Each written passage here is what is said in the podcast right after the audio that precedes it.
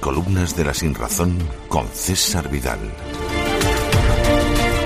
Debía yo de tener unos ocho o nueve años, no más, cuando a unos metros de mi casa abrieron un supermercado. No hace falta que les diga que aquel supermercado no tenía nada que ver con cualquier supermercado de hoy en día. Pero acostumbrados como estábamos a comprar la fruta, la carne, el pescado o la leche en distintos comercios, aquello nos pareció el colmo del avance y del progreso. El encargado del supermercado era un hombre pequeño, cetrino, de edad mediana, que la verdad es que se desempeñaba muy bien en sus funciones, que intentaba ser lo más amable posible y que pronto me identificó, porque todos los días aparecía yo por allí para cumplir con los recados que me mandaban en casa.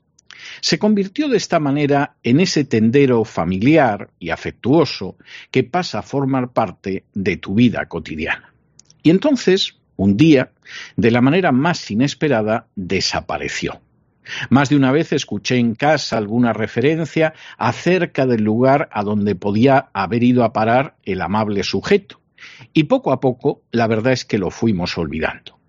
Pero una tarde, regresando no recuerdo bien de dónde con mis padres, mamá se acordó de que necesitaba comprar algo y nos detuvimos en una tienda que nos pillaba de camino, pero a la que no íbamos nunca, porque se encontraba un poco apartada de casa. Se trataba también de un comercio con pretensiones de supermercado. El local se encontraba en esos momentos vacío y cuál no sería mi sorpresa cuando descubrí que el dependiente era el antiguo encargado del supermercado situado al lado de mí. ¿Te está gustando este episodio? Hazte fan desde el botón apoyar del podcast de Nivos.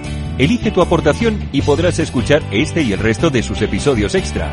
Además, ayudarás a su productor a seguir creando contenido con la misma pasión y dedicación.